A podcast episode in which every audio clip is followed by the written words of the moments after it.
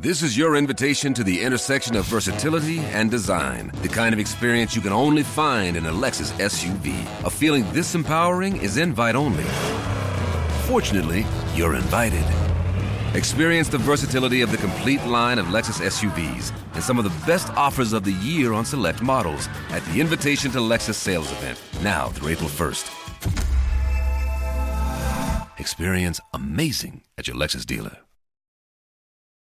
Herzlich willkommen an diesem Science Samstag. Ich bin Luisa und heute mal ganz was Besonderes. Marie ist hier bei mir in Köln. Hallo. Herzlich willkommen.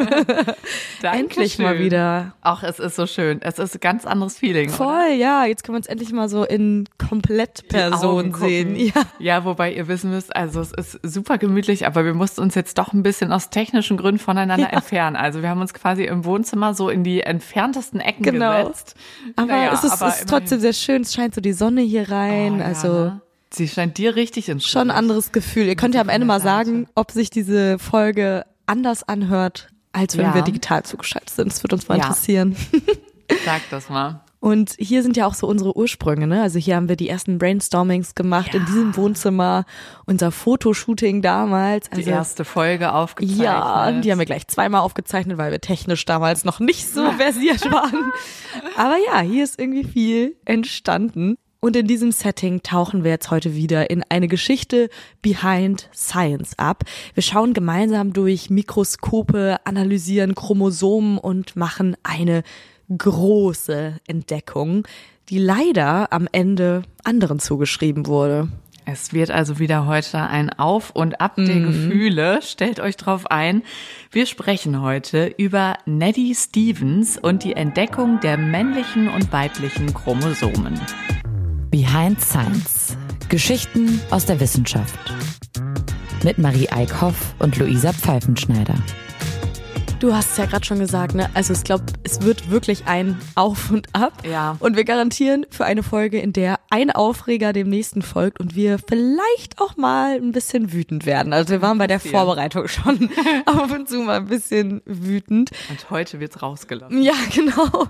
Bei dieser Folge heißt es auf jeden Fall gut aufpassen, weil ihr Neddy Stevens wohl in kaum einem Biologiebuch oder einer Porträtsammlung bekannter Persönlichkeiten finden werdet. Also Leider leider. Genau, leider. Das wollen wir hiermit ähm, ändern. Genau da gehört sie hin, weil sie etwas echt Geniales rausgefunden hat. Aber starten wir mal am Anfang. Ja, jetzt äh, erzählen wir euch mal, wie Neddy eigentlich kompletter ist. Sie hat nämlich einen Doppelnamen.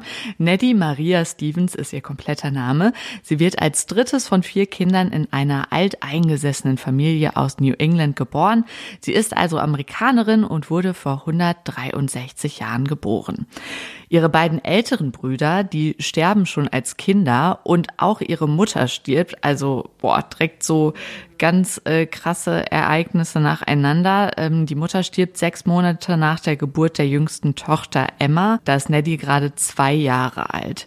Ihr Vater heiratet ein paar Jahre später nochmal und die Familie zieht dann um nach Westport. Das ist in Massachusetts. Das habe ich voll gut. Ja, wow, sehr gut. Massachusetts. Perfekt. Krass. Das ist auch so ein richtiges ja. Angstwort, ne? Ja, wow, jetzt war ich gerade selber kurz überrumpelt. Genau, also dahin ziehen sie um. Und Neddys Vater, der ist Zimmermann und mit seinem Handwerksbetrieb ist er finanziell wirklich so erfolgreich, dass er den beiden Töchtern unbedingt eine gute Schulausbildung ermöglichen möchte und das auch kann. Mhm, genau, diese Kombi ist äh, sehr, sehr gut, weil damals war das noch die riesengroße Ausnahme. Die meisten Frauen konnten oft keine höhere Schule besuchen. Also wenn sie, wenn die Eltern wollten, dann hatten sie vielleicht äh, manchmal nicht das, das passende Geld oder die Eltern wollten es von Anfang an nicht, geschweige denn eine Uni besuchen und Neddy sollte sogar einen Doktorinnentitel erhalten. Doktorinnentitel übrigens auch wieder so ein Wort, wo die Autokorrektur das Wort rot unterstreicht. Also ja. Doktortitel gibt es, aber das Innen gibt es daran das leider noch nicht. Das du jetzt schon länger. Ne? Ja, ja, also genau. Wir haben Wo schon ein paar Screenshots Informatikerin gab es auch nicht. Ja, und das 2024. Also kann man sich vorstellen, wie es dann damals gewesen sein muss, als Neddy so in dem Alter war. Das ist diese, oder dass sie die Doktorin werden wollte ja. oder Studentin. Also sie musste sich da ziemlich durchringen auch. Ja, für Neddy ist das auf jeden Fall perfekt, dass ihr Vater sie da so unterstützen kann, Mhm. denn sie will sich wirklich, das weiß sie schon damals, intensiv mit Wissenschaft auseinandersetzen und arbeitet erstmal als Lehrerin für Englisch, Latein, Mathe und Bio an einer Highschool. Aber was ihr dabei zu kurz kommt, ist das eigene Forschen. Sie will nicht nur das Altbekannte unterrichten, sondern sie möchte auch selber neue Erkenntnisse haben und was entdecken, was bisher unbekannt ist. Und ich glaube, diesen Wunsch braucht wirklich jeder Wissenschaftler oder Wissenschaftlerin. Also ich glaube, das ist so der, der Grundwunsch, den man haben muss, wenn man äh, wissenschaftlich arbeitet. Sie setzt jedenfalls einiges an ihren Berufswunsch und besucht eine Hochschule, wo sie alle naturwissenschaftlichen Fächer belegt und wirklich als exzellente Schülerin gilt. Sie nimmt nebenbei aber dann auch noch an studentischen Debatten teil, spielt Klavier, also ist eine ziemliche Überfliegerin auch über die ganz klassischen Schulfächer hinaus. Ja, also ich glaube, die ist ziemlich schlau, aber die auch sehr engagiert klingt das alles. Voll und fleißig auch. Also sie kombiniert ihre Intelligenz auf jeden Fall sehr gut mit, mit Fleiß. Das Ja. braucht sie auch. Ja, und es zahlt sich auch aus für sie. Also sie schließt ihre Kurse in zwei statt vier Jahren ab, also doppeltes Tempo einfach. Und gleichzeitig erzielt sie auch noch die höchste Punktzahl unter ihren KommilitonInnen. Das heißt, sie ist nicht nur schnell, sondern sie ist auch wirklich gut. Und danach muss sie aber erstmal ein bisschen Geld zusammensparen und arbeitet als Lehrerin. Das hatte sie ja schon mal gemacht und Bibliothekarin. Und als sie dann genug Geld zusammen hat, schreibt sie sich endlich an der Stanford University in Kalifornien für Biologie ein.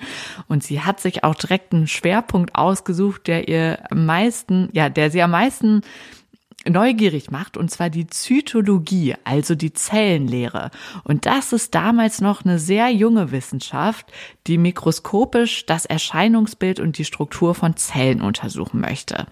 Und ich könnte mir vorstellen, das hat sie sich auch ausgesucht, weil es genau in dem Fach dann natürlich noch sehr viele unerforschte Felder gab. Mhm, da kann sie auf jeden Fall diesem Wunsch, was Neues zu entdecken, am ehesten irgendwie nachgehen. Ne? Ja. Und das, was sie da entdecken wird, ist auf jeden Fall sehr, sehr neu und sehr revolutionär. Sie stürzt sich also voll in dieses Studium, schließt den Bachelor und Master ab und als nächstes möchte sie dann, wie gesagt, den Doktorinnentitel erlangen. Sie geht dann an eine Privathochschule, Bryn Mawr in Pennsylvania. Hier lehren und forschen zwei der renommiertesten amerikanischen Zellbiologen, Edmund Beecher Wilson und Thomas Hunt Morgan. Und die möchte sie, da möchte sie ganz nah dran sein. Das sind auch die Herausgeber des Journal of Experimental Zoology. Und das sind die einflussreichsten Mitglieder des wissenschaftlichen Establishment damals. Also vor allem in dem Fach, aber auch so ganz grundsätzlich. Und sie möchte eben nichts verpassen von den neuesten Erkenntnissen und sieht da ihre Chance sozusagen an der Quelle mit dabei, mit dabei zu sein und widmet sich dann eben der Zytologie, Genetik und der Embryologie. Also das scheint der perfekte Ort für sie zu sein. Sie will bei den Allerbesten mitspielen. Aber was sie in dem Moment noch nicht weiß, die anderen, die da mitspielen, ihre Mitspieler, die sind ziemlich ungerecht und handeln vor allem im eigenen Interesse. Das wird sie leider noch zu spüren bekommen. Vorher startet sie aber richtig durch und bekommt auch viele Möglichkeiten. Sie reist zum Beispiel mit einem Stipendium sogar nach Neapel. In Würzburg trifft sie unter anderem Theodor Boveri, der ist Professor dort und einer der bedeutendsten Zoologen, der mit Kreuzungsexperimenten die Mendelschen Gesetze bestätigt. Kennt ihr vielleicht so aus dem Biounterricht und auch die Chromosomtheorie der Vererbung aufstellt. Also jemand, der da in der Szene ähm, bedeutende Schritte gemacht hat. Auf jeden Fall. Gregor Mendel ist vielleicht ein Name, ja genau, du hast schon gesagt, den man aus dem Biounterricht kennt. Ganz kurz zu ihm, so ein War der Mini-Lebenslauf. mit den Erbsen, ne? Ja, genau, das war der mit den Erbsen. Das war ein Mönch, der ab 1856 in seinem Klostergarten systematische Kreuzungsexperimente an Erbsen durchgeführt und Regelhaftigkeiten beim Erbgang bestimmter äußerer Merkmale festgestellt hat. Also er hat zum Beispiel grüne mit gelben Erbsensamen gekreuzt und es entstanden immer gelbe Erbsen. Daraus hat er dann geschlossen, dass die gelbe Farbe dominant und die grüne rezessiv ist. Also das nur als kurzer Einblick in das, was Mendel damals rausgefunden hat. Das finde ich auch irgendwie eine sehr coole Vorstellung, dass er da in dem Klostergarten so rumexperimentiert hat. Also er war wirklich einer der ersten oder die mit Vererbung und Genetik sozusagen äh, geforscht haben. Ja, er hat da so ganz äh, konkrete Regeln aufgestellt Mhm. eben, so nach dem Motto, wenn man das und das kombiniert, kommt das raus. Mhm. Und auch dominant und rezessiv, das sind ja jetzt auch schon so Fachbegriffe. Ähm, da ging es quasi immer darum, was muss ich kombinieren, damit dann was rauskommt. Und, ihr, wir, Mhm. Und warum kommt das raus und nicht das Genau. andere? Wir packen euch dazu auf jeden Fall auch nochmal so einen Erklärfilm, dann könnt ihr euch Ja. die ganz genauen Regeln nochmal angucken. Jedenfalls, als Gregor Mendel 1865 seine Forschungsergebnisse veröffentlicht, werden sie in ihrer Bedeutung kaum gewürdigt und bald vergessen. Und erst 35 Jahre später werden die männlichen Regeln dann wieder entdeckt. Und Theodor Boveri, der knüpft hier an und stellt nach Untersuchungen an Seeigeln dann fest, dass zur normalen Entwicklung eines Tieres mindestens ein Exemplar von jedem Chromosom vorhanden sein muss. Und das geht auch an Neddy nicht vorbei, diese Erkenntnis. Sie begeistert sich für dieses junge Forschungsgebiet der Chromosomen und das wird sie auch bis zu ihrem Lebensende nicht mehr loslassen. Ja, schon spannend, dass das dann wieder so aufgetaucht ist und eigentlich nachgewiesen wurde, wie genial damals schon diese Entdeckungen Und waren. vor allem auch, dass es kurz mal, also dass am Anfang erst gar nicht ja. aufgetaucht ist. Ja, ja, und fast mehr 35 verwundert. Jahre ist ja auch echt eine Zeit, ne? Ja, also, weil jetzt steht es so in jedem Biobuch Ja. und scheinbar, als das damals rauskam, war das gar kein manchmal Thema. lohnt es sich doch nochmal zurückzublicken und zu schauen, was vielleicht schon Leute rausgefunden haben. Ja. Hatten wir hier auch schon so ein paar Beispiele, ne, wo, wo einfach Forschung irgendwie so verschütt gegangen ist. Wer Glück weiß, was, was da noch so schlummert, ja.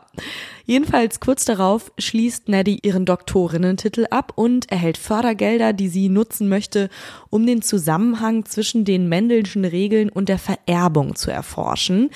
Dies sind dann die entscheidenden Jahre, in denen sie die Geschlechtschromosomen entdeckt. Das ist ja ihre große Entdeckung.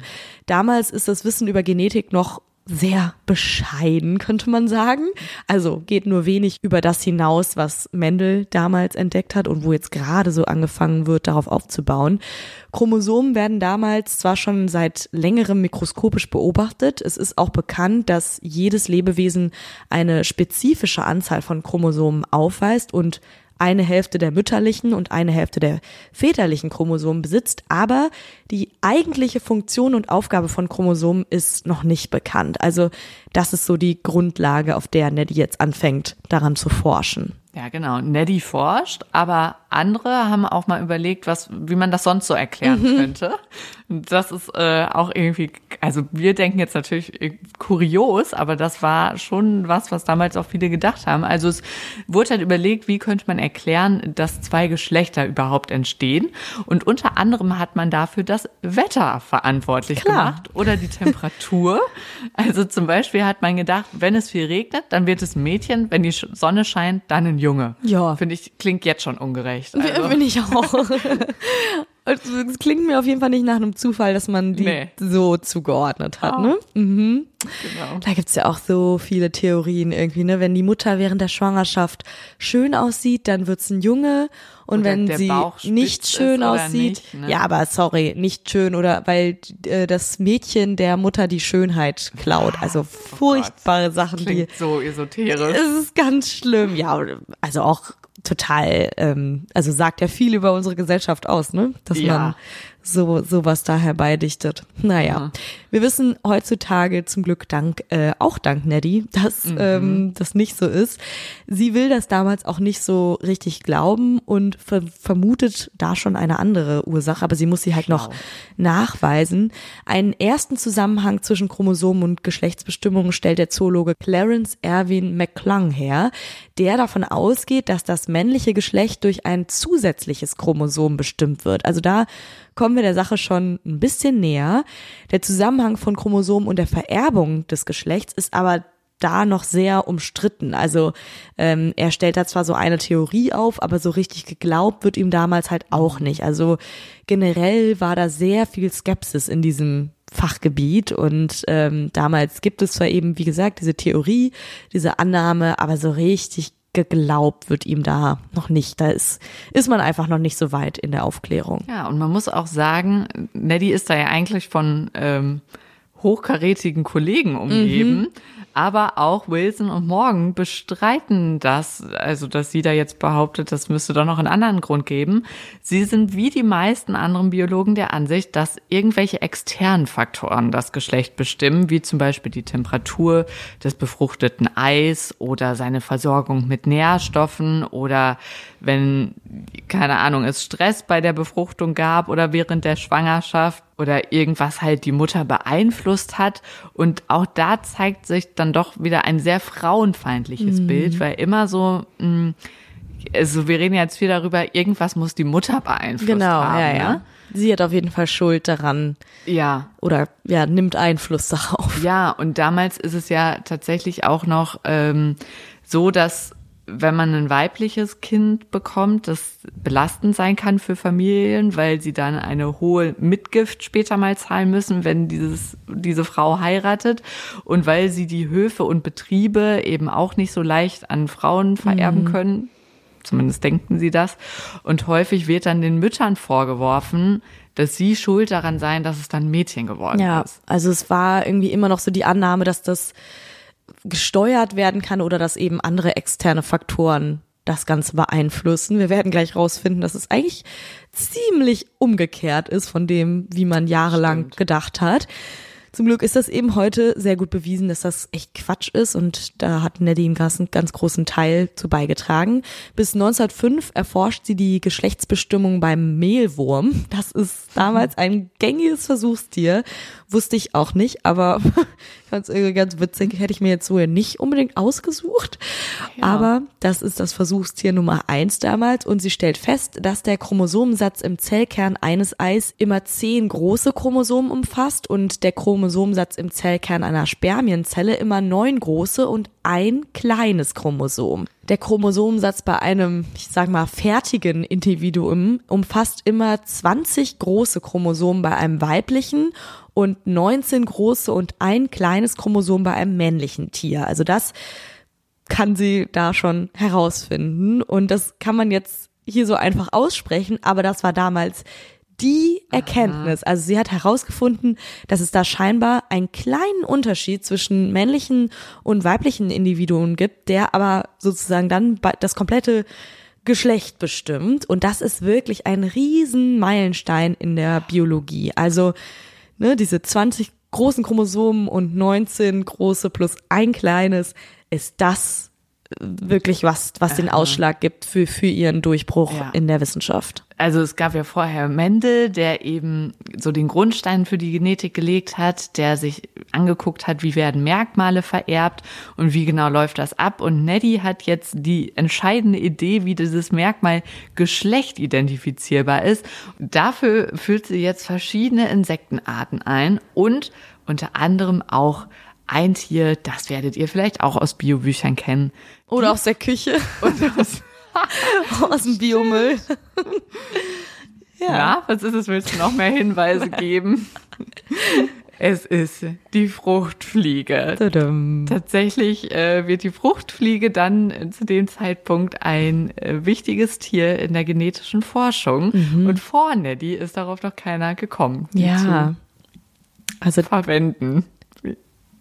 Sagt man so, ne? Ja, ja. könnte man so sagen, finde ich auch, sie, sie, sie einzusetzen. Ja. Das ist wirklich äh, richtig genial, weil wie gesagt, früher hat man oder davor hat man häufig auf den Mehlwurm zurückgegriffen, der sich auch schon angeboten hat, aber die Fruchtfliege bringt noch ein paar Eigenschaften mit sich, die das noch ein bisschen vereinfachen. Die eignet sich nicht nur wegen ihrer raschen Generationenfolge, das werdet ihr auch kennen, wenn ihr mal einen Apfel irgendwo im Schrank vergessen habt. Die vermehren sich sehr, sehr schnell. Deswegen ist es ein super Versuchsobjekt. Aber es gibt noch einen weiteren Vorteil. Ihre Chromosomen sind besonders gut mit dem Lichtmikroskop erkennbar. Wenn man die Chromosomen der Fruchtfliege nämlich einfärbt, kann man die einzelnen Chromosomen bei der Zellteilung erkennen. Also es ist einfach sehr gut das Ganze sichtbar zu machen mit der Fruchtfliege. Und ähm, ja, bis heute ist die Fruchtfliege, die im Fachjargon Drosophila heißt. Also das kann man sich vielleicht auch mal merken. Oh, ich habe hier wieder eine Drosophila bei mir im Biomüll. Ähm, das ist wirklich das Versuchstier erster Wahl in der Genetik. Leider wird der Name Nettie Stevens in dem Zusammenhang selten erwähnt, denn später hat sich jemand anderes ihre Entdeckung unter den Nagel gerissen. Wir kündigen das jetzt hier schon die ganze Zeit an. Also gleich kommen wir dazu, was hier das große mhm. Ärgernis war. Aber wir wollen sozusagen erstmal darstellen, was man alles Nettie zuschreiben kann. Und da war unter anderem eben die Fruchtfliege als Versuchsobjekt einzuführen ein ganz, ganz großer Teil. Ja, und jetzt besprechen wir mal kurz, wie sie vorgegangen ist. Ihre erste Annahme bestätigt sich. Bei jedem ihrer Versuche erzielt Neddy das gleiche Ergebnis. Weibliche Tiere weisen zwei gleich große Geschlechtschromosomen auf. Die sind heute als X-Chromosomen bekannt. Und männliche weisen ein großes und ein kleines, also ein X- und ein Y-Chromosom auf, wobei auf letzterem die typisch männlichen Merkmale festgelegt sind. Demzufolge sind nur männliche Lebewesen für männliche Nachkommen verantwortlich ja, und eben nicht so, wie es vorher immer gemunkelt wurde, ach, bestimmt war die Frau gestresst und deswegen ist es jetzt ein mhm. Mädchen geworden. Ja, und Neddy weist zum ersten Mal nach, dass sich körperliche Unterschiede, hier eben das Geschlecht, über Chromosomen weitervererben. Mhm. Das ist eine krasse Erkenntnis. Das ist richtig krass. Und dieses verantwortlich natürlich in dicken Anführungsstrichen, ja, ja. weil mhm. äh, natürlich. Ist genauso falsch jetzt zu wird sagen. Wird es genau ne? dem, ja. dem Mann äh, oder ja, ist es ist sozusagen der, der Mann der ausschlaggebende Faktor, aber Natürlich, selbstverständlich kann man das nicht steuern, welches Geschlecht äh, das Kind hat und das ist natürlich auch völlig egal. Mhm. Und wenn wir uns noch mal ganz kurz erinnern, ähm, was ich äh, vorhin gesagt habe, also sie hatte ja daraus gefunden, dass bei weiblichen ähm, Individuen 20 Chromosomen nachgewiesen werden können und beim männlichen 19 plus dieses kleine Chromosom. Das kleine Chromosom war eben das Y-Chromosom, das hat ja. sie dann später genauer identifizieren können. Also ähm, das ist so ein bisschen kleiner auch insgesamt und deswegen konnte sie das damals schon als kleiner als die anderen identifizieren und jetzt wird sozusagen noch Süß, ne? ein bisschen konkreter, ja. Und diese Erkenntnis da hätte sie eigentlich den Nobelpreis für verdient.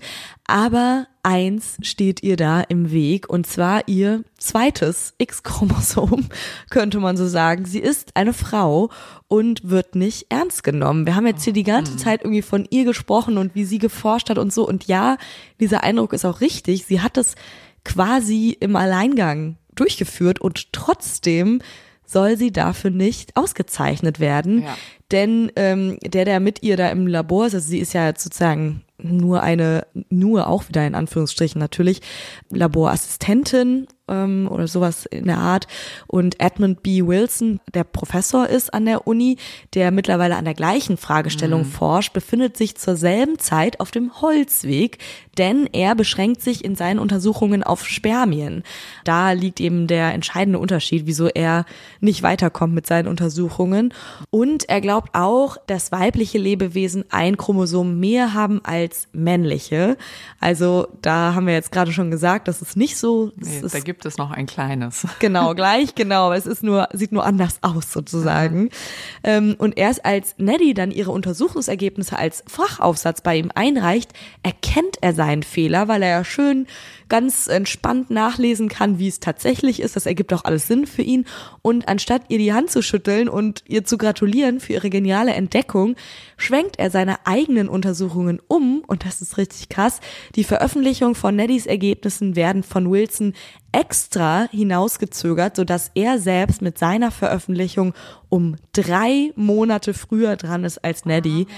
Das heißt, er guckt sich nicht nur ihre Ergebnisse ab, sondern richtet das Ganze dann auch noch so ein, weil er da eben in der Fachjury sitzt, dass ihre Ergebnisse erstmal gar nicht veröffentlicht werden. Oh bis er. Ja, genau. Ihr erinnert vielleicht, wir haben es ganz am Anfang einmal ganz kurz gesagt, dass die ja ähm, sehr renommiert waren und eben in dieser Jury mm. von oder Review-Team von diesem Journal saßen. Mm.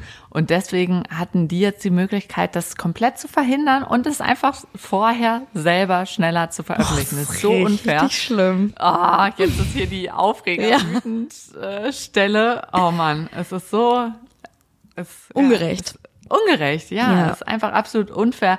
Und es ist auch so unnötig, oder? Also ich meine, die sind ja. ein Team. Der hätte jetzt ja. auch sagen können, äh, boah, krass, hier die Neddy aus unserem Forschungsteam, Ja. die hat eine Erkenntnis, hätte er sich Man ja hätte auch es zusammen machen können einfach. können, ja. genau. Ich glaube, die wäre jetzt auch nicht, also grundsätzlich offen gewesen, äh, ihre Erkenntnisse zu teilen, wenn es gut für die Sache ist, ne? Aber nicht so. Ja, es ist so bitter. Und sie hat ja sogar wollte ja sogar eine eigene Veröffentlichung starten. Also es war ja nicht mal so, das hat, da hatten wir auch schon Fälle, so dass Notizen kopiert wurden oder Stimmt. sowas. Also eigentlich hat sie ja schon so den ganz direkten, straighten Weg gewählt, wo Ja. eigentlich wenig passieren kann. Nur weil er eben da in dem Gremium in der saß. Jury saß, äh, konnte er de- dem Ganzen so sozusagen vorwegkommen. Also Ich frag mich, was die schlimm. dann damals gesagt haben, so irgendwie. Mm, ja, ah, müssen wir noch prüfen oder genau. so.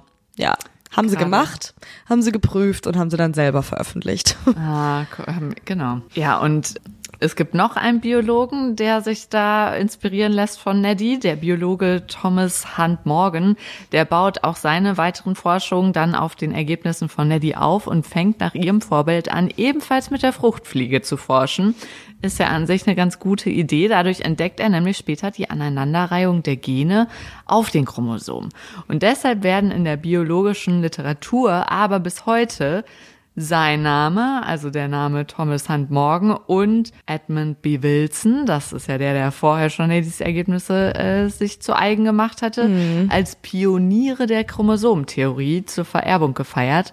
Dabei müsste da eigentlich ein ganz anderer Name stehen. Ja, und zwar Nettie Stevens. Die weitet dann in den nächsten Jahren ihre Forschung noch aus und verfasst zwischen 1901 und 1912 insgesamt 38 Fachpublikationen zur Zytologie und experimentellen Physiologie. Aber eine etablierte Wissenschaftlerin ist sie deswegen noch lange nicht. Also wie gesagt, ihr X-Chromosom könnte man jetzt sagen, steht ihr da eigentlich ihr ganzes Leben so ein bisschen im Weg und deswegen wird sie immer noch nicht ähm, anerkannt. Sie ist auch ziemlich unzufrieden an ihrer Uni, nicht nur wegen der geklauten Forschung, sondern auch, weil sie sich all die Jahre selbst durchbringen muss und das liegt natürlich auch daran, dass sie Also eine Frau ist. ne? Genau, Ja. also auch finanziell. Sie bekommt keine finanzielle Unterstützung von außen, also muss sich da irgendwie immer so ein bisschen mit finanziellen Problemen rumschlagen. Also ja, da gibt's einfach viele Sachen, wo, wo, wo ihr der Weg Mhm. irgendwie noch schwerer gemacht wird ähm, als als einem Mann, der in der Forschung arbeitet, weil anstrengend ist es so oder so, aber sie hat da eben diese doppelte Belastung. Ja. Schließlich, finally, kommt es dann doch dazu, dass in Bryn Mawr an diesem, ähm, an dieser Uni, wo sie, an diesem Frauencollege, wo sie ist, eine Forscherinnenstelle ohne Lehrverpflichtung eingerichtet wird. Übrigens, ähm, Forscherinnenstelle auch wieder so ein Wort, was, Was rot, rot unterstrichen unterstrichen ist, ja. Von der Autokorrektur. Aber dieses Angebot kommt leider zu spät für Neddy, denn im Mai 1912 stirbt sie an Brustkrebs. Sie ist noch ziemlich jung zu dem Zeitpunkt, 51. Ihre Erkenntnisse kommen für den Nobelpreis aber zu früh. Damals war man nämlich noch nicht so weit, diese Wissenschaft, die Neddy gemacht hat, anzuerkennen. Und zusätzlich wurden ihr ja auch ihre Erkenntnisse eh noch aberkannt. Das heißt, auf den Nobelpreis hatte sie keine Chance mehr. Thomas Hunt Morgan würdigt sie in einem Nachruf als fleißige Arbeiterin, die den Spezialisten zugearbeitet hat. Die Spezialisten im Sachen abschreiben waren das, glaube ja, ich, vor allem. genau. Hat er ganz äh, schlau formuliert. Und er erhält schließlich 1933 tatsächlich den Nobelpreis für Medizin für diese Erkenntnisse, die er eigentlich auf den Arbeiten von Neddy aufgebaut hat. Und damit das natürlich nicht falsch rüberkommt, auch die beiden waren sehr, sehr gute Wissenschaftler. Aber es ist einfach unfair, wie sie mit Neddys Ergebnissen umgegangen sind. Also Genau. wir wollen hier auch niemandem irgendwie absprechen, dass er auch einen guten Job gemacht hat, aber die Vorgehensweise. Richtig, der hat ja auch noch ganz neue Dinge eben rausgefunden. Genau, aber ne? eben auf Grundlage von dem, was Neddy da eingeführt hat, Ja. eben der Fruchtfliege als Forschungsobjekt. Und da hätte er ruhig mal erwähnen können, dass das von ihr kommt. Ja. Ja.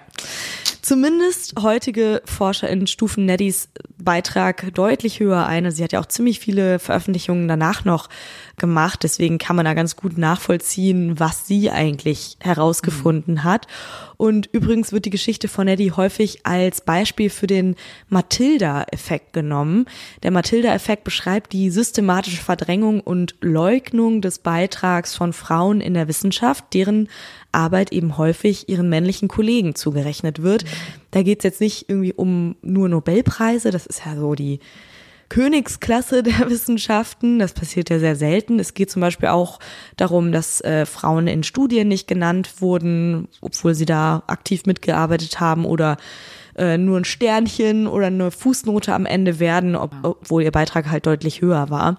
Also das alles fällt unter diesen Matilda-Effekt und da reiht sich Neddy in, in viele andere Wissenschaftlerinnen ein, die das auch ja, betrifft. Das ist leider auch so ein äh, oft zitiertes Beispiel, ne? Mhm, weil es ja. eben so prägnant war.